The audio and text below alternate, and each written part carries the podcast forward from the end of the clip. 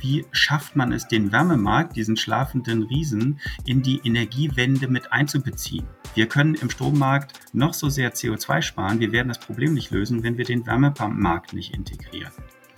Und den Wärmemarkt bekommt man eben über Batteriespeicherung nicht integriert, zumindest nicht ähm, zu ähm, wirtschaftlich vernünftigen Konditionen.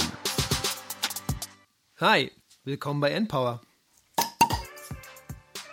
Wir sind Markus und Julius. Und wir sind überzeugt, dass die Energiewende machbar und für den Klimaschutz essentiell ist. Wir produzieren diesen Podcast, damit ihr die Möglichkeit habt, euch Energiewissen anzueignen und möchten euch nebenher spannende Personen und Projekte vorstellen. Los geht's!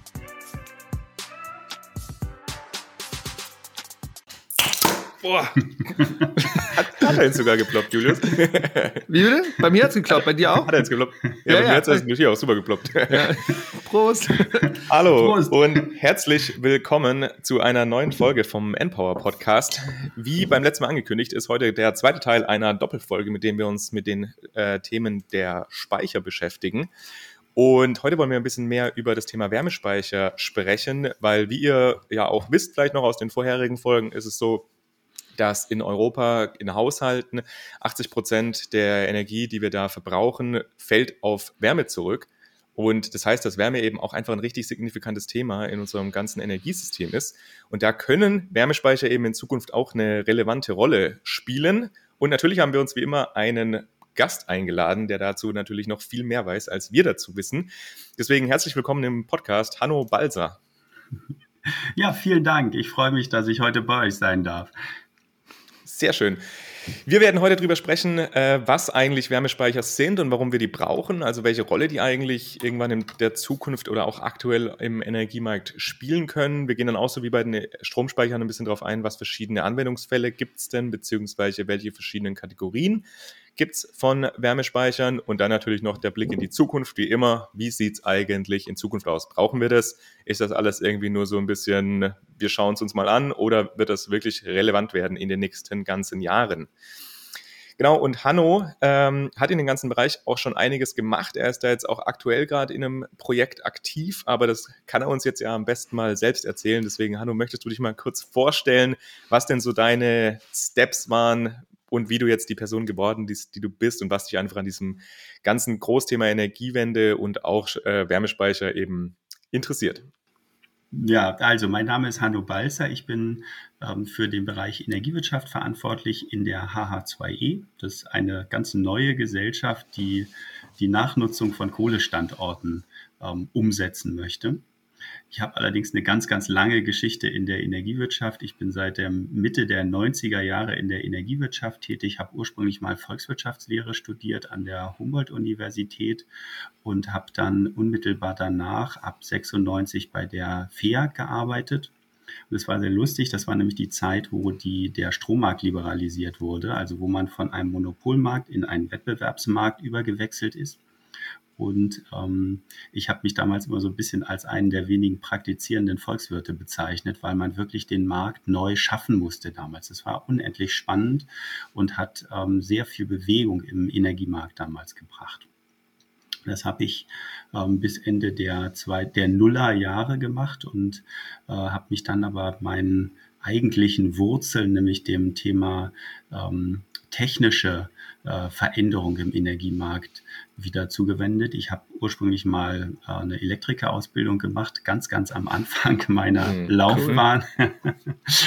und habe dann für die ähm, Wärmeversorgung bei der Vattenfall in der Fernwärmesparte quasi das dezentrale und erneuerbare Geschäft aufbauen dürfen. Das war eine unendlich spannende Zeit. Also wir haben damals im sogenannten Contracting ähm, Kleinanlagen gebaut, ähm, meistens Kessel-Blockheizkraftwerk-Kombination zur Quartiersversorgung.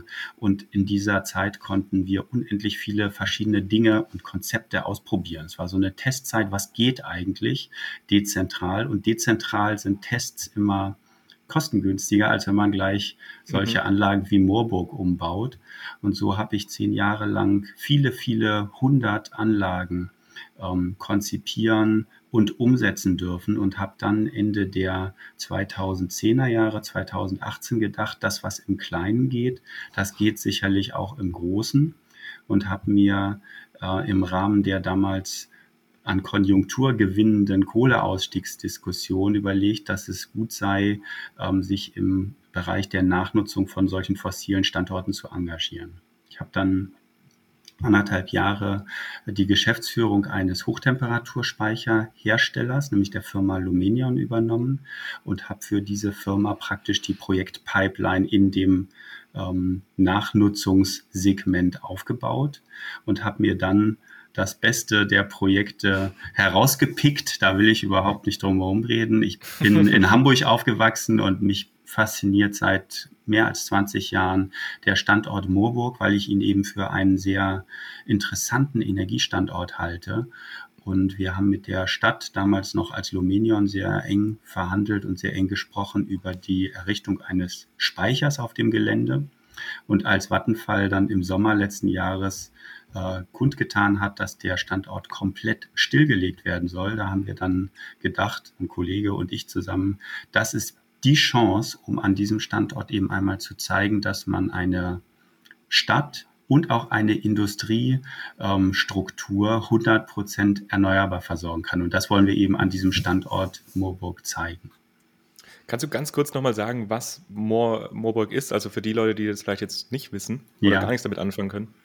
Moorburg ist ein ganz, ganz alter Kraftwerkstandort. Ähm, zuletzt stand dort ein großes Steinkohlekraftwerk, das in den ähm, 2000er Jahren geplant wurde, in 2014 in Betrieb gegangen ist, also wirklich ganz, ganz frisch ist und zum 31.12. letzten Jahres außer Betrieb genommen wurde im Rahmen des Kohleausstiegs. Also da steht ein nietennagelneues Kraftwerk, ähm, was nie wieder Kohle einsetzen darf.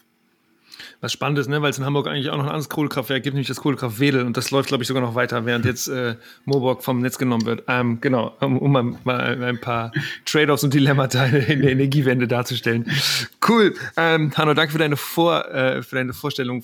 Ähm, wir fangen ja dann, bevor wir jetzt tatsächlich in den Inhalt gehen, gehen machen wir immer noch ein paar Entweder-Oder-Fragen und die kommen jetzt von mir und deswegen, Hanno, du kannst gerne mal ganz kurz darauf antworten äh, und es noch ein bisschen ausführen oder du kannst auch sagen, äh, entweder eben oder oder und deswegen geht's los. Öffentliche Ver Verkehrsmittel oder, oder, oder, Elektroautos? Hm, öffentliche Verkehrsmittel. Er ist recht in der Corona-Zeit wahrscheinlich. Plop-Bier oder Kronkorken? Kronkorken. Zentrale Wärmeversorgung oder dezentrale Wärmeversorgung? Hm, ich weiß, dass man auf solche Fragen nicht mit und antworten darf, aber an dem Fall und. Okay, Joker gezogen, ja, ja, ja. okay. Ähm, du hast ja lange bei Vattenfall gearbeitet und du hast ja auch in einem Startup gearbeitet oder Startup geleitet jetzt in den letzten Jahren, wie du eben auch schon gesagt hast. Deswegen die Frage, lieber im Konzern arbeiten oder lieber im Startup arbeiten? Startup. ja, ist anders. Weil ich, wir haben uns ja kennengelernt vor sechs, sieben Jahren, als ich dich mal interviewt hatte und da warst du ja noch äh, bei Vattenfall in verantwortlicher Position. Ähm, genau, das war ganz, ich, ich fand es sehr spannend, dich damals da besuchen zu dürfen. Ähm, aber okay, Startup, ja. Ist, weil es schneller ist, weil, oder was ist der Grund? Weil man tatsächlich viel mehr verändern kann, wenn man die Dinge komplett selber durchdenken kann, bis man sie wirklich umsetzen kann und nicht schon in der Frühphase mit tausend Leuten abstimmen muss. Meistens werden dadurch ja. Sachen zerredet und sie werden nicht besser, sondern eher schlechter dadurch. Okay. Und letzte Frage: Berlin oder Hamburg? ich frage nicht St. Pauli oder HSV, keine Sorge. Ich frage Berlin oder Hamburg. Ach, ich mag beide Städte. Da ziehe zieh ich auch den Joker. Ich lebe sehr gerne in Berlin und ähm, ich arbeite aber auch sehr gerne in und mit Hamburg. Super, cool, genau. Für die Leute, die es, genau, wir haben es noch nicht gesagt, aber genau, äh, äh, Markus sitzt gerade in Karlsruhe, ich sitze in Hamburg und ähm, genau, Hanno ist in Berlin gerade zugeschaltet, deswegen aus drei verschiedenen Städten heute. Deswegen geht es jetzt weiter ins Thema rein. Deswegen, Hanno, magst du einmal sagen, was sind eigentlich Wärmespeicher und wofür brauchen wir diese Wärmespeicher? Also Wärmespeicher sind ein extrem breites Feld von Technologien. Das muss man sagen. Deshalb ist es, gibt es nicht die Wärmespeicher, sondern es gibt immer einen Zweck, für den man einen Wärmespeicher einsetzen kann. Und dann hat man in der Regel sogar noch für diesen einen Zweck verschiedene ähm, Wärmespeicher zur Auswahl. Ich fange mal mit dem ähm, an, was der, was der Normalsterbliche eigentlich meistens so kennt. Wenn man äh, morgens unter der Dusche steht, dann steht man immer gerne unter einem dicken Strahl warmem Wasser und nicht unter so einem kleinen Rinnsal. Und dazu werden in der Regel Pufferspeicher eingesetzt. Die gibt es schon sehr, sehr lange. Warmwasserspeicher, die einfach nur die Funktion haben, die Leistung, die elektrische oder energetische Leistung, die eben der Warmwasserbereitung zugeführt werden, ähm, auf eine kurze Zeit zusammenzuziehen. Also schnell warmes Wasser rauszuholen, obwohl man relativ lange Zeit gebraucht hat, um das denn warm zu machen. Das ist eine klassische Wärmespeicherfunktion und die gibt es schon seit vielen, vielen Jahrzehnten. Heutzutage macht man sich eigentlich die Wärmespeicher in einer ganz anderen Funktionalität zunutze. Die Wärmespeicher können eine super Brücke bilden zwischen dem Strommarkt und dem Wärmemarkt. Und da sehe ich persönlich die wichtigste Funktionalität eines Wärmespeichers. Der Strommarkt ist heute geprägt durch Erneuerbare. Strom aus Wind und Sonne prägen den Markt, sind mit weitem Abstand die dominierenden Energiequellen in Deutschland mittlerweile, Gott sei Dank. Es führt aber eben dazu, dass der Strommarkt relativ volatil ist und man häufig zu viel und häufig auch zu wenig Strom hat. Der Wärmemarkt eine, hat einen ganz anderen Charakter, der ist furchtbar träge und dieses Konzept oder diese beiden ähm, Marktsituationen kann man sich über Wärmespeicher hervorragend zunutze machen, indem man den Strom nimmt und im Wärmemarkt speichert. Und das ist aus meiner Sicht die wichtigste Funktionalität der Wärmespeicher für die Zukunft. Das funktioniert groß wie klein, dezentral mit Pufferspeichern, indem man beispielsweise Kraft-Wärme-Kopplungsanlagen oder Wärmepumpen einsetzt, und zwar stromgeführt. Also man fährt das Blockheizkraftwerk als typische dezentrale Kraft-Wärme-Kopplungsanlage, wenn man den Strom braucht und speichert die Wärme, bis man denn duschen will. Oder andersrum, ähm, eine strombetriebene Wärmeerzeugung, eine Wärmepumpe produziert dann ihre Wärme, wenn der Strom billig ist, weil die Sonne scheint oder der Wind pustet. Und man nimmt dann eben die Wärme aus dem System heraus, wenn man simpel gesagt duschen will oder heizen will und ähm, koppelt so diese beiden Märkte. Kurze Frage an Markus. Markus, wollen wir diese Wörter, die Hannola jetzt gerade schon benutzt hat, wollen wir die Ihnen sagen, bitten, ob er die kurz definiert, sowas wie Blockkraft, Heizwerk oder Wärmepumpe? Oder machen wir das später oder gar nicht? Also Wärmepumpe gehe ich jetzt einfach mal davon aus, dass die Leute wissen, was eine Wärmepumpe ist, aber Blockheizkraftwerk darf sie gerne noch mal kurz was dazu sagen. Ja, schöner, schönes Wort. Blockheizkraftwerk. Je öfter man es ausspricht, umso schwieriger wird es. Blockheizkraftwerk ist im Grunde genommen eine ähm, Technologie, die in Kraft-Wärmekopplung, also in Kuppelproduktion von Strom, Kraft und Wärme ähm, Energie erzeugt. Meistens gasbetrieben. Also man verbrennt Gas in einem Motor, der dreht ein, eine Welle, damit wird ein Generator gedreht und es wird Strom erzeugt und gleichzeitig entsteht ja Wärme, passiert ja im Auto auch bei einem Motor. Und diese Wärme wird eben zu Heizzwecken oder zur Warmwasserbereitung genutzt. Das ist ein, ist ein Blockheizkraftwerk. Das ist aber eine sehr effiziente Nutzung der, äh, der Energie im, im, im Kraftstoff drin, ne? Genau. Anstatt, genau. wenn man eben nur in einem normalen Gaskraftwerk zum Beispiel, wenn man da Gas verbrennt und damit Strom herstellt, aber nichts mit der Wärme macht, ähm, dann ist das ein ziemlich großer Verlust, der da stattfindet. Aber dieses Gas, was man da verbrennt, das ist ja meistens fossiles Gas, ne? Also wahrscheinlich kann man mittelfristig auch Wasserstoff verbrennen, aber aktuell sind das ja meistens, ist das meistens Erdgas aus, weiß ich nicht, Russland und sowas, was da verbrannt wird, oder? in Richtig. welchen Blockheizkraftwerken. Ja. Genau. Also das ist aus meiner Sicht auch die große Schwäche der Kraft-Wärme-Kopplung, dass in ganz, ganz vielen Fällen fossile Energieträger eingesetzt werden. Kohle, Gas, Öl, ähm, bisschen Biogas natürlich, das gibt es auch, aber im Wesentlichen sind das fossile Energieträger. Wenn ich da vielleicht ein, ja, bitte. Nee, ich hätte jetzt gerade bloß gedacht, ob es quasi noch eine Rückkopplung, ob das was ist, was du denkst, was äh, dann auch nochmal sein kann. Also, dass man jetzt, wie du gesagt hast, aus Strom Wärme machen kann, beispielsweise über die Wärmepumpe. Und ist es dann denkbar, dass man auch wieder aus der Wärme Strom macht oder ist das keine sinnvolle Anwendung? Ich denke, dass das schon eine sinnvolle Anwendung ist. Also erstmal erscheint es völlig abwegig, dass man aus Wärme äh, aus Strom Wärme macht und dann aus der Wärme wieder Strom. Klingt irgendwie bekloppt.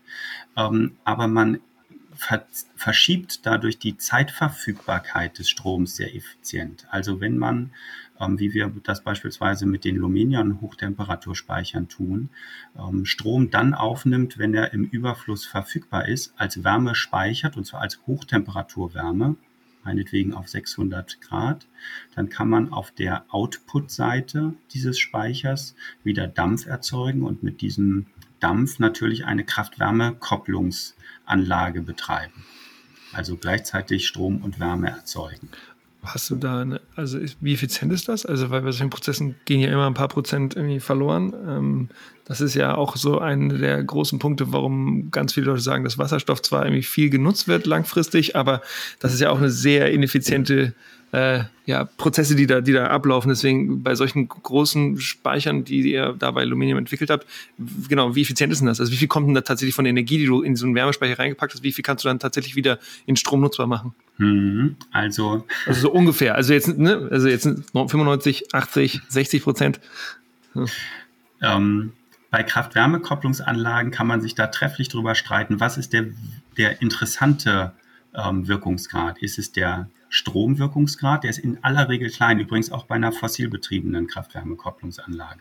Ist mhm. der Stromwirkungsgrad selten über 35, nie über 40 Prozent. Das ist eigentlich so das Maximum, was man da an Strom aus der Anlage herausbekommt. Wenn man die Wärme mitnutzt, dann ist bei einer Kraft-Wärme-Kopplungsanlage, bei einem Gas- und Dampfkraftwerk zum Beispiel der Gesamtwirkungsgrad, der Brennstoffausnutzungsgrad in aller Regel deutlich über 90 Prozent. Da kriege ich mal ganz simpel gesagt 35 Prozent ähm, Strom raus und ungefähr 45 Prozent oder 55 Prozent Wärme, je nachdem, wie modern und schick und neu diese Anlage ist. Hm. Und das Gleiche gilt auch für die Wärme oder den Prozessdampf aus einem Hochtemperaturspeicher. Wenn ich den in Kraft-Wärme-Kopplung nutze, habe ich den gleichen Brennstoffausnutzungsgrad. 85 bis 95 Prozent. So. Mhm, ja. Und dann ist nur noch die Frage, wie hoch ist der Wirkungsgrad des Speichers? Speicher haben zwei Verlustbringer. Der eine Verlustbringer ist der Energieaufwand für ähm, das Ein Bringen und das Ausbringen der Energie. Zum Beispiel die Lüftung, wenn man ähm, mit einem ähm, Gasvolumen oder Luftvolumenstrom arbeitet. Und das zweite, der zweite Verlustbringer ist die thermische Abstrahlung. Und die liegen in Summe bei einer Haltedauer von ungefähr 24 Stunden bei etwa 5 Prozent. Also ich habe einen Wirkungsgrad von 95 Prozent in diesem System. Ja, Okay, da, ich glaube, über die Technologie, da gehen wir gleich ähm, später noch ein bisschen, äh, ein bisschen genauer ein, also wie das dann ganz funktioniert und was ihr da jetzt eigentlich entwickelt hat. Aber vielleicht nochmal ganz äh, zurück, wie vielleicht diese Grundsatzfrage, wie ist denn aktuell eigentlich so der Markt von dem ganzen Thema Wärmespeicher? Also ist das ein Thema, was schon da ist oder ist das eine sehr innovative Technologie? Also jetzt mal losgelöst von Pufferspeichern, die in den Haushalten sind. Ähm, es ist eine Technologie, die am Anfang steht im Markt, die aber im Moment ein dynamisches Wachstum hat. An, an allen Ecken und Enden der Republik entstehen gerade sogenannte Power-to-Heat-Anlagen, die in aller Regel einen Wärmespeicher beinhalten. Das ist ein, eine Anwendung, die tatsächlich im Moment schon wettbewerbsfähig ist. Das liegt an der speziellen Regulierung in Deutschland. Diese Anlagen werden gut ähm, gefördert und sie erhalten ähm, Entgelt, Netzentgelt äh, befreiten, EEG-Umlage befreiten Strom zur ähm, Beladung. In der breiten Masse muss man sagen, also im, äh, in, an Kraftwerksstandorten werden zurzeit noch keine Speicher, zumindest keine ähm, Hochtemperatur-Wärmespeicher eingesetzt, weil für die Beladung dieser Systeme heute noch die Netznutzungsentgelte, die EEG-Umlage und teilweise auch die Stromsteuer zu bezahlen ist. Und das macht das einfach unwirtschaftlich. Aber aktuell ist es ja so, dass viele von diesen Kraftwerken, da die Wärmeauskopplung, das wird ja dann in, in Wärmenetze eingespeist. Mhm. Ist das dann jetzt mal, also sagen wir mal ein Kraftwerk, ihr plant jetzt was, was quasi ausgelaufen ist, aber wäre es auch sinnvoll, an ein bestehendes Kraftwerk, was man jetzt weiß, was jetzt irgendwie noch 15, 20 Jahre auf jeden Fall am Netz sein wird, so einen Wärmespeicher zu integrieren oder ist das jetzt in Kombination mit Wärmenetzen nicht so sinnvoll? Also ich halte es absolut für sinnvoll, das zu tun. Vielleicht noch mal einen Schritt zurück zu der Wirtschaftlichkeit. Also technisch sind Speichersysteme heute absolut wettbewerbsfähig. Das, die technischen Kosten der Speicher sind verhältnismäßig niedrig und die tatsächlichen Kosten von Strom aus erneuerbaren Energien sind auch extrem niedrig. Es gibt keinen günstigeren äh, Primärenergieträger in Anführungsstrichen im Moment als den Strom aus PV-Anlagen, sogar in Deutschland. Und deshalb sind die technischen Kosten für eine Wärmebereitstellung aus Strom ähm, tatsächlich relativ gering. Das Einzige, was die Wirtschaftlichkeit im Moment noch behindert oder ähm, quasi ähm, killt, muss man einfach sagen, sind die hohen Umlagen, Abgaben und Netznutzungsentgelte, die auf diese Stromlieferung gerichtet sind. Wenn man die beiseite schieben würde und sagen würde, wir nehmen nur die technischen Kosten, dann würde ein Hybridbetrieb ähm, an großen Kraft-Wärme-Kopplungsstandorten, also Karlsruhe, ähm, Hamburg, Berlin haben wir jetzt die drei Städte. Mir fällt zumindest für Hamburg und Berlin natürlich fallen mir gute Kraftwerkstandorte ein. Ich glaube, ähm, Julius hatte vorhin Wedel angesprochen. Natürlich kann man neben die, das Steinkohlekraftwerk Wedel sehr gut eine Power-to-Heat-Anlage stellen oder einen Wärmespeicher stellen, der Strom aufnimmt, wenn er billig ist und das Fernwärmenetz dann speist, ähm, wenn ähm, das Kohlekraftwerk eben runtergefahren werden soll, beispielsweise weil, die, ähm, weil der Strom nicht benötigt wird. Das hm. macht absolut Sinn. Wenn, wenn du von solchen Anlagen sprichst, also diesen Power-to-Heat-Anlagen, sind das Anlagen, die eigentlich so aussehen wie so, eine, so, ein, so, ein, so, ein, so ein Wassererhitzer, in, in, den, den jeder von uns in der Küche hat? Oder ist das eher so eine Riesenwärmepumpe, die eben auch, äh, also die irgendwie noch Umweltenergie, Umweltwärme auch mit aufnimmt? Sag mal, was, was, wie sieht denn sowas, so, wie sieht so ein Power-to-Heat-System überhaupt aus? Also ein Power-to-Heat-System ist tatsächlich eine Stromdirektheizung. Es ist keine Wärmepumpe. Das liegt schlicht daran, dass die Temperaturanforderungen dieser Fernwärmesysteme oder meinetwegen sogar Prozessdampfsysteme so hoch sind, dass die Wärmepumpen da heute noch nicht hinkommen. Kann sich ändern, ist aber hm. im Moment noch nicht der Fall. Genau, weil in diesen älteren Wärme, äh, District, äh, also diesen, oh, was heißt District Heating auf Deutsch? Äh, äh. In diesen Fernwärmesystemen, genau, in äh, diese alten Wärmesysteme, weil die fahren ja eben noch auf relativ hohen Temperaturen, ne? Also kommt immer drauf an, aber sowas wie 70, 80, 90 Grad kommt da ja, ist, ist relativ normal, ne? Richtig. Ist das, bestätigst du das? Ja, ne? Ja, so, absolut. so sieht es aus. Was ja wahrscheinlich auch normal ist, weil das ja eben Großkraftwerke waren. Zum Beispiel Wedel ist ja auch ein relativ, also kein kleines Kraftwerk, Kraftwerk und die haben ja irgendwas verbrannt. Und wenn du was verbrennst, dann hast du ja immer auch relativ hohe Temperaturen, die du dann einspeisen kannst. Und als das Ding gebaut wurde vor 30, 40 Jahren, da waren diese ganzen Häuser, die damals gebaut wurden, die haben ja auch alle eine relativ hohe Temperatur ähm, ähm, gebraucht, um eben gut mit Wärme versorgt zu sein. Genau, also der Grund ist auch, dass die einfach die Rohre nicht zu dick bauen wollten. Ne? Je höher die Temperatur, umso weniger Volumenstrom musst du durch ein System schicken, um die Energie dahin zu kriegen. Also deshalb diese hohen Temperaturen. Magst du das nochmal sagen? Was, also, weil das hat ja eigentlich wahrscheinlich auch was mit Isolierung zu tun. Und ich, ich, ich hatte es eher mit Isolierung ver, ver, verbunden als mit der, mit der Größe äh, der, der Pipelines. Also einen, ähm, die Energie in beispielsweise Wasser ähm, ist ja davon abhängig, wie stark du das Wasser aufhitzt. Du hast in einem Liter Wasser ein Grad Temperaturänderung braucht ungefähr eine Wattstunde. hm. So ist er. Und je höher du die Temperatur schiebst, umso ähm, weniger Volumen, umso weniger Wasser brauchst du, um deine Energie ah, ja. zu transportieren. Ja. Und da man natürlich früher, das ist aber heute auch nicht anders, die Fernwärmesysteme nicht zu groß, zu dick, mit zu dicken Rohren auslegen wollte, hat man eben das Temperaturniveau entsprechend hochgeschoben. Ach so, das ist gar nicht nur Bedarf der Häuser, der so hoch war, sondern eben auch eine tatsächlich inhärente ja, Systematik in solchen Fernwärmesystemen. Ah, das wusste genau. ich zum Beispiel gar nicht. Ich dachte nur, dass, also ich kann mir vorstellen, dass wenn du viel Wasser bewegen musst, dann brauchst du wahrscheinlich auch größere Pumpen und die sind dann auch teuer und so. Also genau, dass da noch ein Rattenschwanz dahinter hängt. Ah, das wusste ich gar nicht. Spannend, gelernt, danke. ja, das hat ja früher auch alles mit Dampfnetzwerken. Äh, das war ja das allererste, was was es gab. Diese, genau. diese Dampfnetzwerke und dann genau wird es ja jetzt irgendwie immer niedriger von der Temperatur her. Genau, es gibt mittlerweile auch so Low Exergy Grids, die eben auf 10 Grad fahren oder so. Und dann hat jedes Haus eine eigene Wärmepumpe da drin. Die gibt es, glaube ich, noch nicht in richtig groß, großen Anwendungen. Aber Hanno, du hattest ja damals dieses Projekt in wie hieß das? Diesem kleinen Ort in Baden-Württemberg. Wüstenrot. In Wüstenrot betreut, ne? Genau. Und da gab es ja auch so ein, so ein Low Exergy Net mit auf 10 Grad, glaube ich, mit 20 Häusern oder sowas. Genau. Genau. Ja. Genau, also, also das, das kann man machen. Ich, das Problem bei ähm, Fernwärmesystemen ist immer, dass man auf den, das schwächste Glied sozusagen, also den schwächsten Partner in dieser Gruppe der fernwärmeversorgten äh, Häuser Rücksicht nehmen muss. Wenn ein Haus 90 Grad Vorlauf braucht, dann kann man die Vorlauftemperatur nicht runternehmen. Das macht eigentlich die Trägheit, die technische Trägheit dieser Systeme aus. Das ist ein bisschen blöd. Ähm, aber das lässt sich nicht so ganz vermeiden.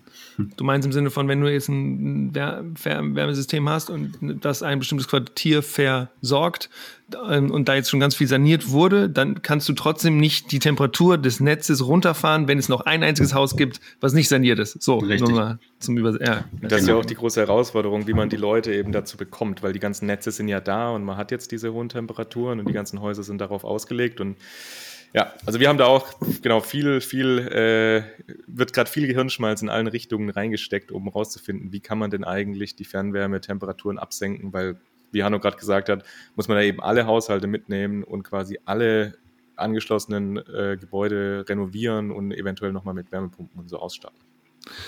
Darf ich noch ja. einen grundsätzlichen Remark machen? Ähm, Hanno, du hast gesagt, dass diese, dass, dass der Bedarf an Wärmespeichern wahrscheinlich steigen wird, weil wir immer mehr volatile erneuerbare Energien im Netz haben. Jetzt ist das ja eine Argumentationslinie. Eine andere Argumentationslinie wäre, wir haben so, einen, wir haben so ein gutes, interkonnektiertes europäisches Stromsystem, dass wenn es irgendwo viel Strom zur Verfügung steht, weil jetzt irgendwo gerade ein Unwetter ist oder sowas, also zum Beispiel Windenergie, dass das System so gut interagiert miteinander, dass man von Nord Osteuropa nach Südwesteuropa das relativ schnell versenden kann und dass die Netzkapazität auch ausreichend sind, dann bräuchte man ja eigentlich keine Speicher.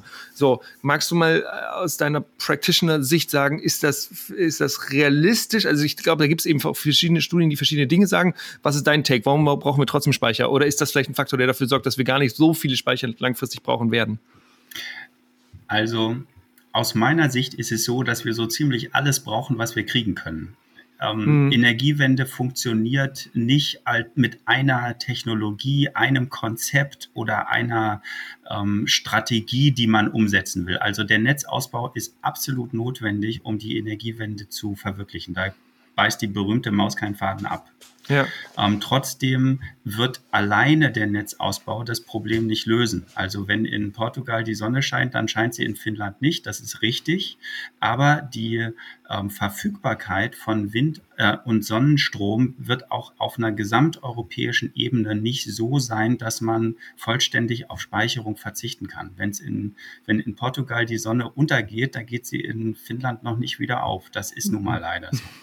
Mhm. Und von daher glaube ich, dass beide ähm, Dinge, Netzausbau und Speicheraufbau, eine absolute Priorität haben sollten und in beiden Fällen im Moment viel, viel, viel zu wenig geschieht und viel mehr geschehen muss. Mhm. Kannst du nochmal einordnen, quasi diese Konkurrenz, oder ich nenne es jetzt mal Konkurrenzsituation zu Batteriespeichern? Wir haben ja letzte äh, Folge haben wir über Batteriespeicher gesprochen und da war ja auch das Thema, dass man ja ans Stromnetz theoretisch ja auch Batteriespeicher einfach ranhängen kann, um Strom zu speichern, wieder einzuspeisen. Jetzt ähm, ist ja bei, bei Wärmespeichern, wenn die aus Strom Power-to-Heat-Anlagen gewonnen werden, dass man dann erstmal Wärme draus macht. Also warum sollte man denn das machen, wenn man es auch direkt in Strom speichern könnte, also in Batterien? Also vielleicht ähm, ein Schritt zurück. Der, die Energiewende in den 90er bis 2010er Jahren war eine reine Stromwende. In der ja. öffentlichen Wahrnehmung hat der gesamte, die gesamte Gesellschaft auf das Thema Strommarkt geguckt, was gut war, weil man da tatsächlich sehen konnte, dass das ganz schön schnell und ganz schön gut umgesetzt werden kann. Ich glaube, um, es ist in der Öffentlichkeit auch immer noch so. Also ich habe schon das Gefühl, dass immer noch Stromwende, äh, ja, dass das sexy ist irgendwie. Ja. Finde ich mhm. übrigens faszinierend, wo Strom eigentlich so ziemlich der, der unattraktivste, ja. die unattraktivste Energieform ist. Ja, also wie dem auch sei, ähm, wenn man sich den deutschen Energiemarkt anguckt, ein bisschen Zahlenhuberei, das sind ungefähr zweieinhalbtausend Terawattstunden im Jahr ähm, und der Strommarkt in Deutschland hat fast ähm, hat zwischen 550 und 600 Terawattstunden. Also zwischen 20 und 25 Prozent des gesamten Energiebedarfs in Deutschland finden im Strommarkt statt. Und der Rest ist im Bereich der Mobilität. Das ist ein großer Teil, ungefähr genauso groß wie der Strommarkt. Und fast die Hälfte oder ich glaube sogar mittlerweile mehr als die Hälfte des Energiemarkts äh, befinden sich im Wärmemarkt. 1200 Terawattstunden Energie werden im Jahr in Deutschland im Wärmemarkt verbraten, die im mhm. Moment überhaupt nicht ähm, betrachtet werden bei der Energiewende, zumindest in der öffentlichen Wahrnehmung. Und deswegen wird eben oftmals von diesem schlafenden Riese gesprochen, der pennt Richtig. und wo nichts passiert, der sich nicht bewegt. Ne? Genau. Richtig. Und ja. deshalb ist die Frage für mich eigentlich eher, ähm, wie verbindet man diese Märkte und wie schafft man es, den Wärmemarkt, diesen schlafenden Riesen, in die Energiewende mit einzubeziehen? Wir können im Strommarkt noch so sehr CO2 sparen, wir werden das Problem nicht lösen, wenn wir den Wärmemarkt nicht integrieren. Und den Wärmemarkt bekommt man eben über Batteriespeicherung nicht integriert, zumindest nicht ähm, zu äh, wirtschaftlich vernünftigen Konditionen. Eine Batterie kostet immer noch viel, viel mehr als ein Warmwasserspeicher. Das ist auch ähm, nicht dramatisch, denn Strom hat natürlich schon auch einen höheren Wert als warmes Wasser. Wir brauchen aber im, im Wärmemarkt nun mal leider viel Warmwasser. Es ist immer die Frage, ob man duschen will oder sein Handy laden. ja. Wie wäre es mit beidem? ja. Cool, dann haben wir jetzt, äh, glaube ich, relativ viel darüber gesprochen, äh, wie denn der aktuelle Stand ist, was denn die ganzen Wärmespeicher eigentlich sind, äh, Anwendungsfälle. Aber lass uns doch jetzt mal noch mal so ein bisschen tatsächlich in diese Technologien reinspringen. Du hast ja vorhin jetzt schon ähm, den Hochtemperatur-Wärmespeicher, den ihr bei Luminion entwickelt habt, vorgestellt. Aber willst du noch mal so allgemein sagen, was für Technologien gibt es denn eigentlich bei den Wärmespeichern? Also nach was kann man die denn unterscheiden oder kategorisieren? Mhm, das kann ich machen. Ich würde würd eher so ein bisschen vom Zweck ausschauen als von der Technologie. Technologien sind natürlich ähm, wichtig. Vielleicht fange ich doch damit an. Es gibt ähm, von warmem Wasser über ähm, Gestein äh, und Stahl bis hin zu, ähm, äh, zu irgendwelchen ähm, ja, Keramikteilen, viele äh, sensible Wärmespeicher, die tatsächlich hohe Temperaturen speichern. Also die Speicher sind dann heiß. Das bezeichnet man als sensible Wärmespeicher und je nachdem, welche Anwendung man braucht, ähm, sind eben verschiedene Speicher da sinnvoll. Brauche ich bis 100, 130 Grad ist ein Wasserspeicher sicherlich eine gute Sache. Wenn ich so im mittleren Bereich zwischen ähm, 400 und 650 Grad bin, dann kann ich beispielsweise Beton oder Gestein oder ähm, Stahl nehmen, also das, was wir auch bei Luminion genommen haben. Und wenn ich da drüber gehe, dann muss ich mir besondere Werkstoffe suchen, die bis 1000, 1400 Grad Wärme speichern können. Das ist so der eine Bereich der Speicher. Dann gibt es ähm, Speicher, die äh, quasi ähm, latent die Wärme speichern. Wenn ich die anfasse, dann merke ich gar nicht, dass da Wärme drin ist. Man kennt das von diesen Knack- Dingern, die man sich in die Hose, Hosentasche stecken kann. Und wenn man kalte Finger hat, dann bricht man die durch und dann werden die plötzlich warm, weil es einen quasi Phasenübergang, Phasenwechsel gibt, ähm, der dazu führt, dass eine, dass eine hohe Temperatur entsteht. Diese Speicher haben einen entscheidenden Vorteil gegenüber den ähm, sensiblen Wärmespeichern. Die geben während sie die Wärme speichern, keine Wärme ab. Die sind ja nicht warm. Insofern haben die höhere Haltedauern. Ich kann die Energie wesentlich länger in so einem Speicher halten, ohne dass sie verloren geht. Und dann gibt es natürlich noch die Möglichkeit, ähm, chemisch Wärme zu speichern. Also ähm, ja, Zeolite beispielsweise zu nutzen, um Wärme zu speichern. Ähm, das ist auch eine Möglichkeit.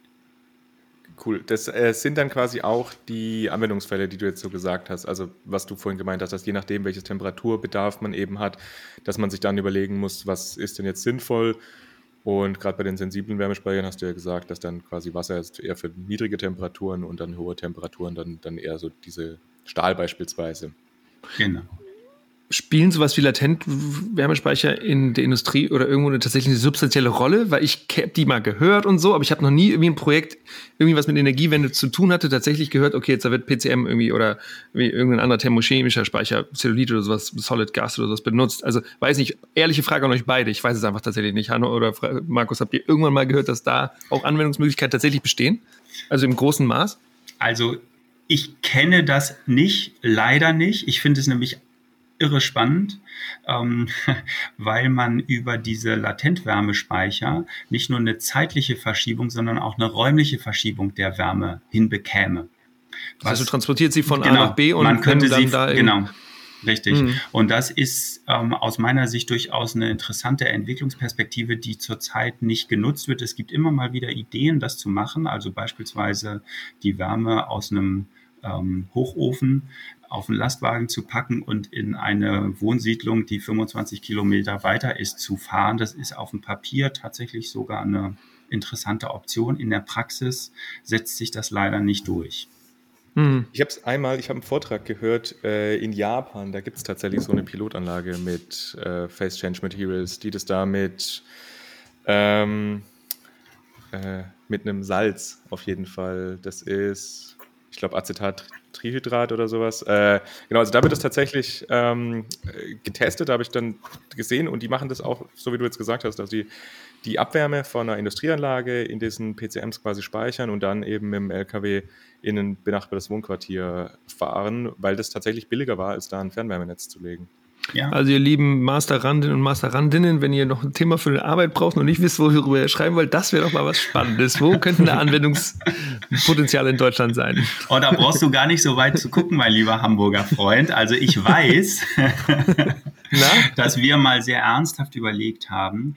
Es gab ja in Hamburg viele Jahre Diskussionen über die sogenannte Trasse Moorburg. Also wie kommt man von der Nordseite der Elbe, wo die große Fernwärmeabnahme ist, auf die Südseite der Elbe, wo die ganze Industrie die Abwärme bereitstellt. Ähm, äh, ja eben angesiedelt ist. Mhm. Und ähm, nachdem wir viele Jahre es nicht geschafft haben, eine Elbquerung für warmes Wasser hinzukriegen, ja. alles andere geht über die Elbe rüber oder unter der Elbe durch, bloß mit dem warmen Wasser hat das, das immer nicht, nicht geklappt. Ja. ähm, haben wir tatsächlich mal überlegt, ob man nicht über Straßentransport ähm, oder Schienentransport äh, die Wärme von Südelbien nach Nordelbien in Hamburg fahren kann. Hat sich natürlich auch nicht durchsetzen lassen, aber letztendlich ja. ist es manchmal billiger und einfacher, einen Straßen- oder Schienentransport zu machen, als ein Pipeline-System. Ah, ja. Schauen wir mal, ob sowas noch kommt. Er ist recht hier also in, El in Alien. Das ist ja teilweise auch tatsächlich das, was ich ja ein bisschen in meiner Promotion mache. Also so untersuchen, was sind verschiedene Transportmöglichkeiten von, von äh, Wärme. Deswegen. Genau. Vielleicht ähm, eine Anwendung von Wärmespeichern, die auch im Bereich des ähm, Machbaren ist, die immer wieder diskutiert wird und die eine hohe Attraktivität hat und sich trotzdem nie durchsetzt, ist die saisonale Wärmespeicherung. Für den, ähm, ich sag mal so, für den einfachen Beobachter der Natur ist es irgendwie tragisch, dass man im Sommer immer viel zu viel Wärme hat und im Winter viel zu wenig. Und es ist ja relativ naheliegend, dass man das speichern kann. Auch dazu gibt es mittlerweile gute Konzepte, die vor allem in Dänemark gebaut werden, so große Warmwasserspeicher, die speichern auch auf 99 Grad oder drunter. Ähm, und da wird über den Sommer mit äh, Solarthermie in aller Regel Wärme eingetragen, die man dann im Winter wieder entnehmen kann. Und die sind so groß, dass man das auch mehrere Monate lang da was rausholen kann, ja? Richtig. Also mhm. technisch ist das total simpel. Es ist ein, ein Loch, da wird eine Folie reingelegt, dann wird da Wasser reingemacht, dann kommt eine Folie oben drauf und diese Folie wird dann mit Erde abgedeckt. Also es ist natürlich jetzt keine äh, Frischhaltefolie, das ist schon was ordentliches, aber im Grunde genommen ist das, das eine sehr, sehr einfache Technologie und damit ähm, schaffen es unsere dänischen Nachbarn tatsächlich saisonale Wärmespeicherung zu unterstützen.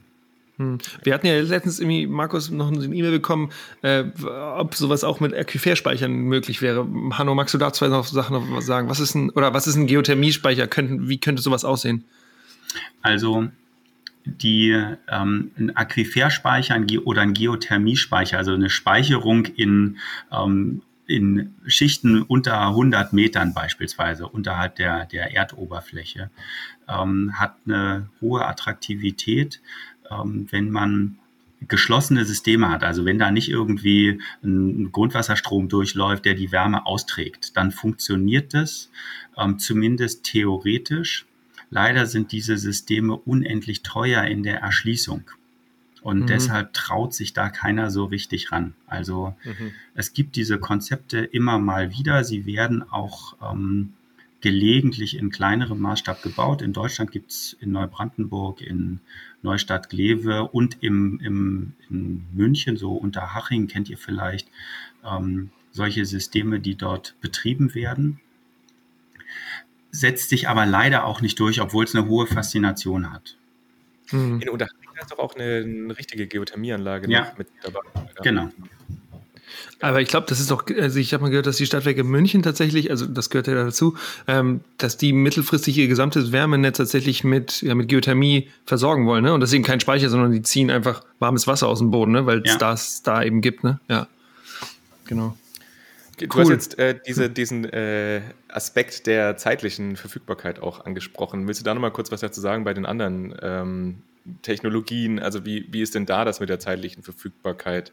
Ist das da, dass man das sagen kann, Wärmespeicher sind jetzt was für ein paar Stunden oder ist das auch was für ein paar Tage oder für ein paar Monate oder kommt es auch wieder stark drauf an? Es kommt immer überall stark drauf an. ich hätte die letzten, ich habe, als ich es gesagt habe, habe ich gedacht, ich hätte das jetzt nicht sagen sollen, weil das war eine Steilvorlage, um quasi diese Antwort zu sagen. Der Elfer muss reingemacht werden. Ja. Ähm, Wärmespeicher fühlen sich am wohlsten im Tages- oder Mehrtagesbetrieb. Nicht im ganz Kurzzeitbetrieb. Das ist was für Batterien, zumindest im Stromsystem. Und auch nicht im Betrieb äh, mit ähm, über 14 Tagen Haltedauer. Das hat nicht nur was mit der thermischen Abstrahlung zu tun, sondern es hat auch was mit den Kostenstrukturen zu tun. Je ähm, öfter ich einen Wärmespeicher, generell einen Speicher be- und entlade, umso höher ist die Wirtschaftlichkeit, weil ich die ähm, Kosten eben auf ähm, mehr Energie rein raus verteilen kann, die Fixkosten. Und ähm, deshalb ähm, ist meine Einschätzung, dass ähm, Batterien beispielsweise als absolute Kurzzeitspeicher im Strommarkt eine große Rolle spielen werden zukünftig ähm, und dass thermische Speicher in der ein- bis Mehrtagesspeicherung vermutlich eine große Rolle spielen werden. Thermische Speicher, anderes Wort für Wärmespeicher, ne? Ich weiß ja. nicht, ob wir das schon gesagt hatten, aber genau das, das Gleiche. ja. Okay, willst du jetzt nochmal kurz äh, die Stahlspeicher, Hochtemperatur-Stahlspeicher-Technologie nochmal kurz vorstellen, also wie genau das funktioniert und was da die Idee dahinter war? Weil wir mhm. das hast du ja vorhin so kurz angerissen, aber einfach nochmal Genau, also was ihr da jetzt tatsächlich macht, weil da wollen wir ja später auch nochmal kurz ein bisschen drüber reden, was jetzt da tatsächlich der Anwendungsfall dafür ist. Ja, also die Hochtemperatur-Stahlspeicher sind ähm, darauf gerichtet, in bestehenden Standorten fossiler Energieversorgungsanlagen quasi den Verbrennungsteil zu ersetzen, also den Gaskessel zu ersetzen, den Kohlekessel zu ersetzen. Sag mal, wofür die aktuell die Wärme da gebraucht wird? Also welche, welche Industrieanlagen könnten das sein? Ähm, zum Beispiel äh, Anlagen, was weiß ich, in Molkereien, in Brauereien, in der Prozessdampfversorgung oder eben ähm, in der Stromversorgung, Kraft-Wärme-Kopplungsanlagen, Gas- und Dampfturbinenkraftwerke oder Kohle-Kraft-Wärme-Kopplungsanlagen.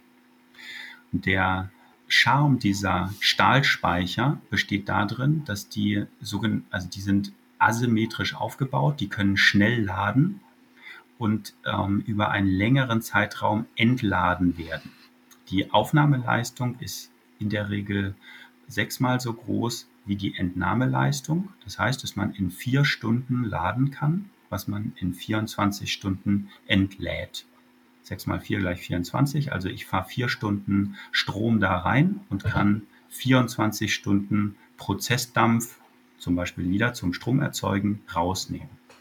Und das ist eigentlich der ähm, Zweck dieser Stahlspeicher oder dieser Hochtemperaturspeicher, dass man eine Stromverfügbarkeit oder eine Energieverfügbarkeit aus erneuerbaren Energien, Wind und Sonne, die in der Regel so zwischen 1000 und 2500 Stunden im Jahr liegt, auf eine Energieverfügbarkeit von 7.500 bis 8.500 Stunden glätten und verteilen kann. Damit funktioniert das. Das Jahr hat 8760 Stunden, also ich komme mit einem PV-Park und einem Windpark und einem Stahlspeicher tatsächlich ganz nah an eine ähm, 100% Verfügbarkeit auf der Nutzenergieseite.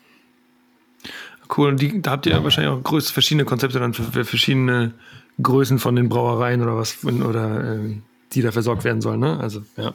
Genau. genau. Aber das ist jetzt was anderes, was du in Moorburg machst. Also, ähm, um dieses Moorburg-Thema nochmal zu kommen, da ist es ja so, dass ihr, also bei Luminion hattet ihr ja wahrscheinlich mehrere Projekte und jetzt gehst du in spezifisch ein Projekt rein, also in ein, dieses, ein großes Projekt, aber weil Moorburg so ein riesiger Laden ist, ne? oder weil es ein großes Gebiet ist und weil da einfach viel Bedarf an, an Wärme wahrscheinlich ist. Magst du nochmal kurz sagen, was ist da, was ist, was macht Moorburg so spannend und was plant ihr da tatsächlich? Mhm. Also Moorburg ist sozusagen der, der Anstoß zum Endspiel in der Energiewende. So würde ich das mal bezeichnen. Ich liebe Fußballmetaphern. Komm, drei Typen reden im Podcast, es muss Fußballmetaphern geben. um, den Elfer, ne, der reingemacht. Ja, den habe ich auch schon genannt. Ja, ja, genau. Was du sagst, der Anstoß zum Endspiel der Richtig, Energiewende. Genau. Also, okay. wenn man sagt, die Energiewende ist dann, ähm, der Schlusspfiff ist dann, wenn wir alle Energiemärkte mit 100% erneuerbarer Energie versorgen können. Das ist sozusagen der Abpfiff dieses, dieses Wettbewerbs. Ja. ja? Dann ähm, zeigen wir mit dem Konzept in Moorburg, dass das tatsächlich an diesem einen Punkt, deshalb Anpfiff, ähm, mhm. in einer Stadt, in einer ähm, verdichteten Struktur, viel, also hohe, hohe ähm, Verdichtung, viel Fernwärmeabnahme, viel Stromabnahme, ähm, mit einer breiten Industriestruktur, auch mit einer Grundstoffindustrie oder mit einer ähm, klassischen, ähm, ja, ähm, äh, stahlerzeugenden Industrie funktioniert mit 100% erneuerbarer Energie. Das ist eigentlich der Zweck dieses Zukunftskraftwerks in Moorburg. Und das besteht aus drei Komponenten. Ähm, wir haben einmal diesen Hochtemperatur-Stahlspeicher, der schnell Strom aufnimmt, in Wärme umwandelt, speichert und dann als Prozessdampf wieder abgibt. Damit können wir die Industrie mit Dampf versorgen. Wir können die Kraft-Wärme-Kopplungsanlage, die dort entstehen soll, mit Dampf versorgen, sodass sie Strom und Fernwärme erzeugen kann. Das ist ein Teil. Wir haben als zweiten Teil eine. Das war mit Wasserstoff dann wahrscheinlich, oder? Also nee, der, der Hochtemperatur. Ich, ich komme da gleich zu. Der, so, ja, ja. Mhm. der zweite Teil ist eine ähm, innovative Elektrolyseanlage. Da kann man auch einen Podcast drüber drehen, aber oder machen, aber einen, ähm, eine Elektrolyseanlage hat zurzeit die Schwäche, dass es eine typische Grundlastanlage ist. Ich muss die eigentlich mhm. viele, viele Stunden im Jahr betreiben, ja. damit sie wirtschaftlich ist. Das korrespondiert nicht mit der Stromverfügbarkeit aus Wind und Sonne. Die ist nämlich nicht immer da. Mhm. Und deshalb haben wir mit dieser, wir nennen das Zink-Zwischenschritt-Elektrolyse, fast so kompliziert wie Blockheizkraftwerk. Mhm. Ähm, wir haben mit dieser Zink-Zwischenschritt-Elektrolyse den Wasserstoff, die Wasserstofferzeugung in zwei Prozessschritte aufgeteilt. Nämlich einmal die Zerlegung von Wasser in Sauerstoff und Wasserstoff. Das ist eigentlich relativ billig. Ähm, und als zweites die die Bereitstellung des Wasserstoffs. Das ist relativ teuer. Das erfolgt nämlich üblicherweise über Kompression. Man presst den Wasserstoff zusammen und stellt ihn dann zur Verfügung. Mhm. Und diese Trennung haben wir so gelöst, dass wir den Wasserstoff an einem Zinkelement binden. Deshalb Zink-Zwischenschritt-Elektrolyse. Äh, also der Wasserstoff wird am Zink gebunden und wenn wir den Wasserstoff dann brauchen, entladen wir diese Zink Batterie sozusagen, kriegen dann halt den Wasserstoff dann raus, wenn wir ihn brauchen. Dadurch kommen wir mit dieser Elektrolyse auf das gleiche Konzept wie beim Hochtemperaturspeicher, schnell laden, konstant entladen. Und jetzt komme ich mhm. zum Endspiel. Deshalb Schluss, äh, äh, äh, Anstoß vom Endspiel. Wir haben Stunden im Jahr, wo wir weder Wind noch Sonnenstrom haben und auch der Speicher leer ist. So ein Speicher hält 24 Stunden, 48 Stunden. Irgendwann ist der aber leer. Und deshalb wollen wir an diesem Standort eine, wir nennen das innovative Gasturbine ähm, errichten, die mit dem Wasserstoff betrieben werden kann. Ich weiß, dass das einen schlechten Wirkungsgrad hat. Das ist auch, das lässt sich auch nicht vermeiden. aber eben ähm, die wenigen Stunden im Jahr, wir rechnen mit maximal 1200 Stunden von 8760, mhm. ähm, den Strom zur Verfügung stellt, wenn nichts anderes mehr da ist. Und damit können wir mit diesen drei Komponenten am Standort Moorburg tatsächlich zu 100 Prozent CO2-frei genau das Gleiche bereitstellen, wie das Steinkohlekraftwerk es vorher getan hat, plus Wasserstoff, nämlich Fernwärme, Prozessdampf und Strom und eben Wasserstoff. Und wo kommt der also Strom her? Habt ihr da auch noch äh, erneuerbare Anlagen auf dem Standort oder wie funktioniert das dann? Nee, wir haben in Hamburg die besondere Situation, dass wir aufgrund der Netzeinbindung von Hamburg, Hamburg hat ja früher die HEW gehabt, den alten hamburgischen Elektrizitätsversorger, und der hatte zwei Kernkraftwerke an der schleswig-holsteinischen Westküste, Brockdorf und Brunsbüttel. Und deshalb gibt es eine relativ starke Leitung von Brockdorf und Brunsbüttel nach Hamburg rein. Die endet in Moorburg. Mhm. Und mittlerweile speist zwar Brunsbüttel gar keinen Strom mehr ein und Brockdorf nur noch begrenzt lange, aber anstelle dieser ähm, Kernkraftwerke stehen da oben jetzt jede Menge Windkraftanlagen, die häufig abgeregelt werden müssen. Und diesen Strom nehmen wir und fahren den quasi über den sogenannten Hamburger Ring. Das ist so eine Ringleitung östlich rund um Hamburg rum ähm, an den Standort Moorburg und speichern ihn dann da zur Nutzung. Cool. Okay. Ja, voll spannendes Projekt. Hey, krass, ja. Und das, ihr fangt ja jetzt gerade an tatsächlich damit. Ich habe zwei Fragen dazu noch. Und zwar, jetzt ist dieses Kohlekraftwerk noch da. Wird es abgebaut? Erste Frage. Und zweite Frage ist, ist das der einzige Standort, an dem man sowas machen kann? Oder ist so eine Idee replizierbar über das gesamte Bundes Bundesgebiet oder eben vielleicht auch in andere europäische Länder hinein? Auslöser der, der Luminion war, ähm, nutzt so viel wie möglich von dem, was da ist. Das ist eigentlich die Kernidee von Luminion gewesen. Wir wollen ähm, möglichst viel der bestehenden Kraftwerksstandorte, der Komponenten, übrigens auch der Betriebsmannschaften, also der Leute, die diese Anlagen bedienen, für die neuen Anwendungen weiter einsetzen können. Und genau das machen wir in Moorburg. Also wir werden zum Beispiel die Wasseraufbereitung weiter nutzen. Wir nutzen natürlich den Stromanschluss, wir nutzen die, ähm, das Kesselhaus und das Maschinenhaus weiter. Und ähm, Deine zweite Frage, natürlich ist das replizierbar. Wir werden in den nächsten 15 Jahren hoffentlich weltweit jede Menge Kohlekraftwerkstandorte haben, die eine Nachnutzung brauchen. Und genau dafür bauen wir dieses Konzept. Wir wollen, dass das so oft wie möglich repliziert wird. Ja, cool. Nice.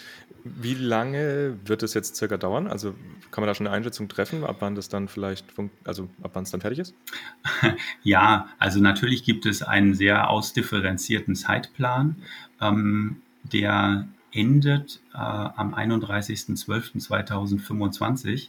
Da soll die Anlage mit all ihren drei Komponenten in Betrieb sein, sodass wir im Jahr 2026 dann das erste Jahr ähm, Regelbetrieb haben. Ähm, allerdings sind wir im Moment gerade dabei, die entsprechenden Investitionsmittel zusammenzukratzen. Wir haben eine große Investitionszusage bekommen von einem Investor, der genau diese Art von Anlagen bauen möchte. Und wir haben am vergangenen Freitag ähm, einen Förderantrag oder eine Förderskizze abgegeben, ähm, mit dem wir quasi in diesen EU-Wiederaufbaufonds reinkommen wollen und eigentlich finden wir, dass das Projekt dafür perfekt geeignet ist. Ja, das ist ja total auch voll im Interesse, also diese Umsetzungsprojekte, genau. die Reallabore und sowas, also das genau ist auch, ist auch auf jeden Fall cool. Okay, Hanno, wir müssen jetzt ganz langsam Richtung Ende schauen, aber trotzdem wollen wir dich am Ende jetzt noch fragen, weil wir ja gesagt haben, wir wollen auch noch darüber sprechen, wie denn die Zukunft aussehen kann. Du hast jetzt schon gesagt, dass du hoffst, dass in den nächsten Jahren, dass sich noch viel tut und dass eventuell das Konzept, was ihr jetzt entwickelt, sich auch an vielen anderen Standorten wieder replizieren lässt. Aber kannst du mal eine realistische Einschätzung darüber treffen? Glaubst du, dass dieses Konzept von den Wärmespeichern, also da, ich gehe jetzt schon davon aus, also du hast ja auch die ganze Zeit schon gesagt, dass da eigentlich Potenzial dahinter ist. Aber also wie glaubst du, wird sich das weiterentwickeln und was müsste vielleicht noch getan werden, um, um diese ganzen äh, Technologien eben noch stärker in den Markt zu bringen? Also äh, Wärmespeicher sind ein kleines Element in der Energiewende. Ähm, der eigentliche Treiber aus meiner Sicht ist die Kostenentwicklung bei ähm, erneuerbaren Energien, wenn man sich anschaut, wie sich die beispielsweise die Photovoltaikpreise in den letzten 25 Jahren entwickelt haben, dann ist das eine durchaus beeindruckende Kostenentwicklung. Also 2002 kostete, glaube ich, die Kilowattstunde PV-Strom noch 99 Cent oder selbst wenn es 99 Pfennig gewesen sind, ist das ja verhältnismäßig viel. Mittlerweile sind wir viel, ja. bei einem Euro pro Megawattstunde in den, Entschuldigung, 10 Euro pro Megawattstunde in den, ähm, bei den neuen Anlagen. Das ist einen Cent pro Kilowattstunde. Das ist wirklich vernachlässigbar gering. Und das ist aus meiner Sicht der Treiber für die Energiewende. Das ist gar nicht so sehr der, ähm, äh, die Kostensteigerung auf die CO2-Emissionen, sondern einfach die Tatsache, dass Erneuerbare immer, immer billiger werden und alles andere im besten Fall gleich teuer bleibt. Und ähm, wenn das denn so ist, dann wird sich dies, die Erzeugungsstruktur nicht nur in Deutschland, sondern weltweit in den nächsten Jahren austauschen. Das wird einfach aus, aus ähm, Kostengründen passieren, ein Braunkohlekraftwerk neu zu bauen. Never ever, ohne Klimaschutz oder mit, rechnet sich einfach nicht. Das gilt übrigens für Kernkraftwerke, die ja in vielen Ländern noch zugelassen sind, ganz genauso. Die rechnen sich einfach nicht. Und von daher werden wir von der Erzeugungsstruktur in eine Situation geraten, wo wir Speichersysteme brauchen. Und deshalb bin ich sehr optimistisch, dass Wärmespeicher da eine Rolle spielen können. Cool. Dann, Hanno, vielen lieben Dank, dass du bei uns im Podcast warst. Es war mir eine Freude, mit dir über dieses ganze Thema Wärmespeicher zu sprechen. Ich finde es selber ja auch einfach mega spannend und ich glaube, dass das echt Potenzial hat und in den nächsten Jahren einfach noch total viele Relevanz weiter geben wird, also dass es einfach ein sehr, sehr wichtiger Baustein auch in der Energiewende sein wird. Deswegen, genau, Hanno, vielen lieben Dank, dass du dir die Zeit genommen hast, mit uns zu reden und auch das Projekt vorzustellen. Das ist, glaube ich, auch immer ganz interessant, das nochmal an, anhand von so, so realen Fallstudien oder von realen Projekten dann nochmal zu veranschaulichen, was man da damit machen kann und was für Potenzial eben da drin steckt. Prima, Hanno, wie, kann man dich denn, wie kann man dich denn erreichen, wenn man dich erreichen wollen würde oder wenn man das Projekt spannend findet? Ähm, du bist, glaube ich, auf LinkedIn. Bist du noch anders erreichbar? Oder ist es okay, wenn unsere Hörer und Hörerinnen sich bei dir melden, wenn sie Fragen haben oder wenn sie bei dir Praktikum machen wollen? das können sie gerne tun. Im Übrigen können sie das auch auf äh, meiner E-Mail-Adresse machen.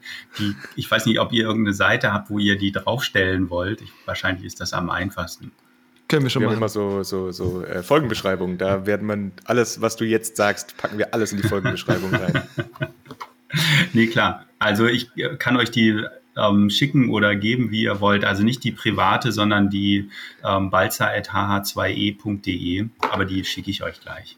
Ja, sehr gut. Dann tun wir die in die, Beschreibung rein. Voll gut, Hanno. Hey, schön, dass du dabei warst. Wir drücken dir richtig dick die Daumen, dass es mit dem Projekt in Moorburg gut läuft und viel Erfolg bei euren weiteren Ventures. Also, wir Super. bleiben in Kontakt. Mach's gut. Danke. Tschüss. Take care. Ciao. Ciao. Recap. Recap. Julius, was hast du heute mitgenommen aus der Folge? Was hast du gelernt? Ja, ich habe Ach, mir liegt dieses Wärmethema ganz, ganz, ganz, ganz stark am Herzen. Deswegen finde ich es voll gut, dass wir heute diese, diese Speicherfolge gemacht haben. Ähm, genau, weil es eben dieser schlafende Riese ist und dass irgendwie ganz viele Leute immer Strom ganz sexy finden. Und vielleicht ist Strom auch sexy, keine Ahnung. Ähm, aber deswegen voll wichtig, dass wir nochmal über Wärmewende, finde ich, gesprochen haben. Und was ich tatsächlich mitgenommen habe, ähm, sind, ist einmal dieses sehr technische Teil, dass ich gar, dass mir gar nicht bewusst war, dass Wärmenetze oftmals mit kleinen Rohren ausgestattet wurden, weil du dann einfach natürlich weniger Liquid da durchsenden musst, wenn da, da, wenn du da warme, also sehr, sehr hohe Temperaturen, ähm, also Wasser mit hohen Temperaturen durchsendest. Das war mir nicht so bewusst. Finde ich, passt aber komplett ins Bild und ähm, so, ähm, genau, ist, glaube ich, ein, ist ein wichtiger Punkt. Ähm, ich frage mich mittelfristig, ob, oder ich hoffe, dass, dass du und in deinen Projekten und deinen Kollegen, Kolleginnen auch es hinkriegt, irgendwie da noch coole Ideen zu entwickeln, wie man tatsächlich so, ja, solche, solche aktuell schon bestehenden Netze transformieren kann. Das finde ich jetzt immer noch eine relativ große Herausforderung. Und zweitens fand ich es voll cool, über dieses Moorburg-Projekt ein bisschen was zu erfahren. Das haben wir ja auch irgendwie jetzt gerade erst in den letzten Wochen so ein bisschen besser kennengelernt, auch durch Hanno. Und ich finde, dass das eine richtig coole Nachnutzung ist von einem Kohlekraftwerk. Ich glaube, das Beste, was man so machen kann. Vielleicht gibt es noch ein paar andere Ideen, die auch cool sind, aber ich finde, so einen integrierten Ansatz zu fahren, der viel erneuerbaren Strom nutzt, der sonst abgeregelt wird und dann eben in auch einen Beitrag vielleicht in Richtung diese Wasserstoffwirtschaft ähm, ähm, zu gehen leistet. Ich glaube, das ist ein sehr, sehr cooles, eine coole Idee und ich hoffe, dass, dass Hanno da mit, mit dieser Company ähm, genug Unterstützung aus Hamburg erfährt, dass sie das auch umsetzen können. Das waren meine zwei Punkte so. Markus, was hast du mitgenommen? Ich weiß gar nicht, ob wir das darüber gesprochen, ob er das gesagt hat, aber das ist ja auch einfach so, dass bei diesen Kohlestandorten von den Kohlekraftwerken, da hat man natürlich den Vorteil, dass da die ganze Infrastruktur halt auch schon da ist. Also man ja. zum einen natürlich die Anbindung, die die Kohlelieferung ist. Also das heißt, da ist meistens irgendwie Schifftransport, Zugtransport, Schienentransport, wie auch immer.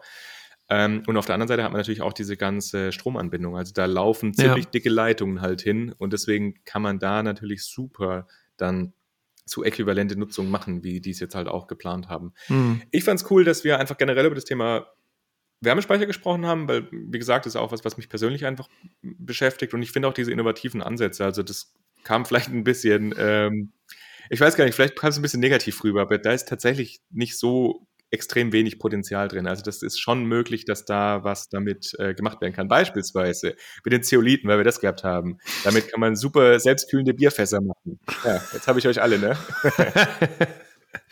Ja, bei den nee, heißen genau, Sommern, die wir kriegen werden, ist das wichtig und sinnvoll. Das, das, das heißt, du kaufst ein Bierfass und dann drückst du drauf und dann kühlt er sich selber eine Stunde, bevor du damit im Park gehst, ja? Genau, oder beziehungsweise 20 Minuten vorher. Und dann kommt da schön kaltes Bier raus über acht Stunden. Das ist Beste. Feine Sache. Feine Beste Sache. würde okay. der Badener sagen. Und, genau, ich, ich, also ich fand es äh, gut, dass, dass der Hanno auch nochmal gesagt hat, dass da halt ähm, auch in Zukunft einfach ein größerer Bedarf sein wird an diesen Technologien. Ich fand es auch super, dass wir einfach nochmal über diesen großen Punkt der Wärmewende gesprochen haben, wie du ja jetzt auch gesagt hast, ganz am Anfang, es liegt dir halt auch am Herzen, mir liegt es auch am Herzen, weil das ist einfach was, was in unserer Wahrnehmung vielleicht ein bisschen zu kurz kommt. Deswegen fand ich es super, dass wir das einfach nochmal ja. auch auf den Tisch gebracht haben, weil, ja. genau, wie ich es am Anfang gesagt habe, wem es nicht bewusst ist, also in Haushalten ist halt wirklich 80 Prozent der, äh, der, der Energie, die ihr verbraucht, ist halt Wärme und es ist nicht, nicht Strom. Ja, Aber 15 bis 20. Ja. Strom getrieben, wie Hanno gesagt mhm. hat. Also wir müssen mhm. halt die erneuerbaren Energien ausbauen, wir müssen Strom CO2-neutral herstellen können und da braucht es dann diese Kopplung eben zum Wärmemarkt. Das heißt, wir müssen aus unserem erneuerbar erzeugten Strom dann Wärme herstellen und mit der Wärme dann unsere Gebäude heizen. Genau, und das ist noch eine Aufgabe, die wir in den zweiten Teil dieser Energiewende auch noch genau regeln müssen und auch umbringen, ja, hinkriegen müssen. Ich habe zum Beispiel das Gefühl, dass diese ganze Wärmediskussion in unseren Kreisen, Markus, sag mir, ob ich, ob du das ähnlich siehst, also zum Beispiel bei Fraunhofer schon relativ stark diskutiert wird, aber ich habe das Gefühl, dass in den Medien oder in der gesellschaftlichen Diskussion irgendwie relativ, relativ wenig, ja, wenig also da genau, Siehst die, du das die, auch die so? Medien und in der Gesellschaft auf jeden Fall. Ich glaube, so Stadtwerke und diese Stadtplanerinnen, Energieplanerinnen und sowas, die haben das, glaube ich, schon auf jeden Fall auf dem Schirm. Also mit hm. denen redet man tatsächlich immer genau über diese Themen. Also da redet hm. man nicht selten drüber wo machen wir jetzt noch unsere erneuerbaren Anlagen ausbauen, das wissen die eigentlich relativ gut selbst. Aber so diese, wie transformieren wir unser Netz, wie bekommen wir da Erneuerbare in das ganze System rein, also in das Wärmenetz, das sind Fragen, die tatsächlich viele von denen halt beschäftigen. Ja, ja, cool. Coole Lieben, hey, damit kommen wir zum Ende dieser Folge. Wenn ihr Lust habt, mit uns in Interaktion zu treten, dann schreibt uns gerne auf LinkedIn oder auf Instagram oder auf Twitter. Wir sind überall. Ähm, genau, weil äh, tatsächlich hat Empower jetzt auch eine eigene Seite auf LinkedIn. Und wenn ihr weitere Fragen habt, dann findet ihr natürlich immer unsere Webseite und könnt uns da auch E-Mails schreiben. Da kriegen wir auch ein paar, das freut uns sehr. Und auch äh, weitere Ideen für weitere ähm, Folgen freuen wir uns auch immer. Und wenn ihr das Gefühl habt, ihr lernt hier was und ihr würdet uns gerne tatsächlich auch ein bisschen unterstützen, dann freuen wir uns, wenn ihr auch bei unserer Patreon-Seite vorbeikommt. Denn äh, wir haben ein paar Ausgaben und wenn ihr uns dabei unterstützen würdet, dann würde es uns erleichtern, auch coolen Content in Zukunft zur Verfügung zu stellen. Damit verabschieden wir uns, oder Markus? Genau, dann sehen wir uns wieder in zwei Wochen. Macht's gut. Bis dann. Ciao.